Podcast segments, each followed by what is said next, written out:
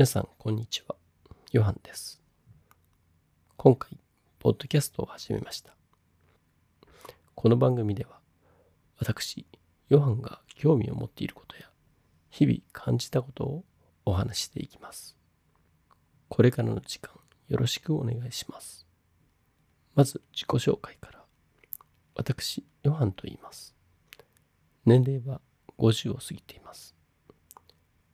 生まれ育ったある地方の都市に住んでおります。このポッドキャストを始めた理由は、SNS を使ってリスナーの方とつながってみたいなという軽い気持ちがあったからです。SNS なら LINE とか Instagram が有名で、そちらの方が利用者が多いと思うのですが、昔からポッドキャストに興味がありましたので、やってみようかなという軽い気持ちから始めました。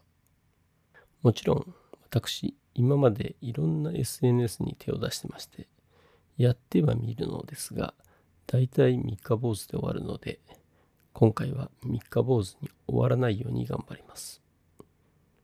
いや頑張らないで気楽にやっていこうと思います。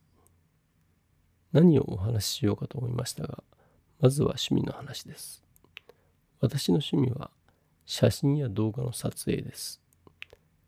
この趣味を選んだ理由ですが、お子さんのおられる方ならあるあるかもしれませんが、ズバリ子供の成長の記録です。子供が生まれてから写真はたくさん撮っていますし、動画も同じくたくさん記録に残しています。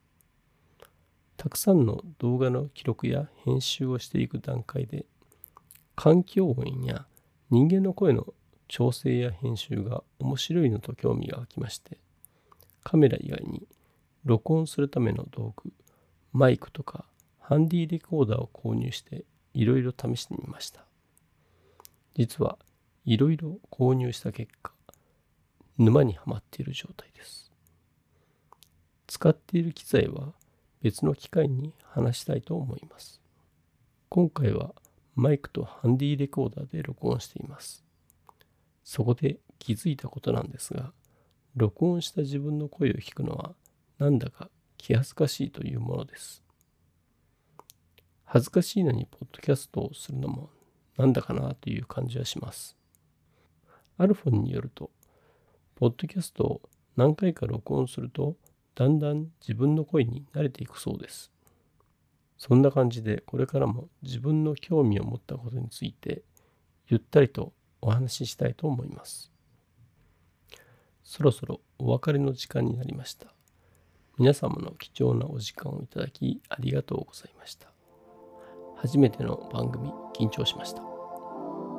次回以降も私ヨハンが興味を持ったことや日々感じたことをお話していきます。それでは失礼します。ヨハンでした。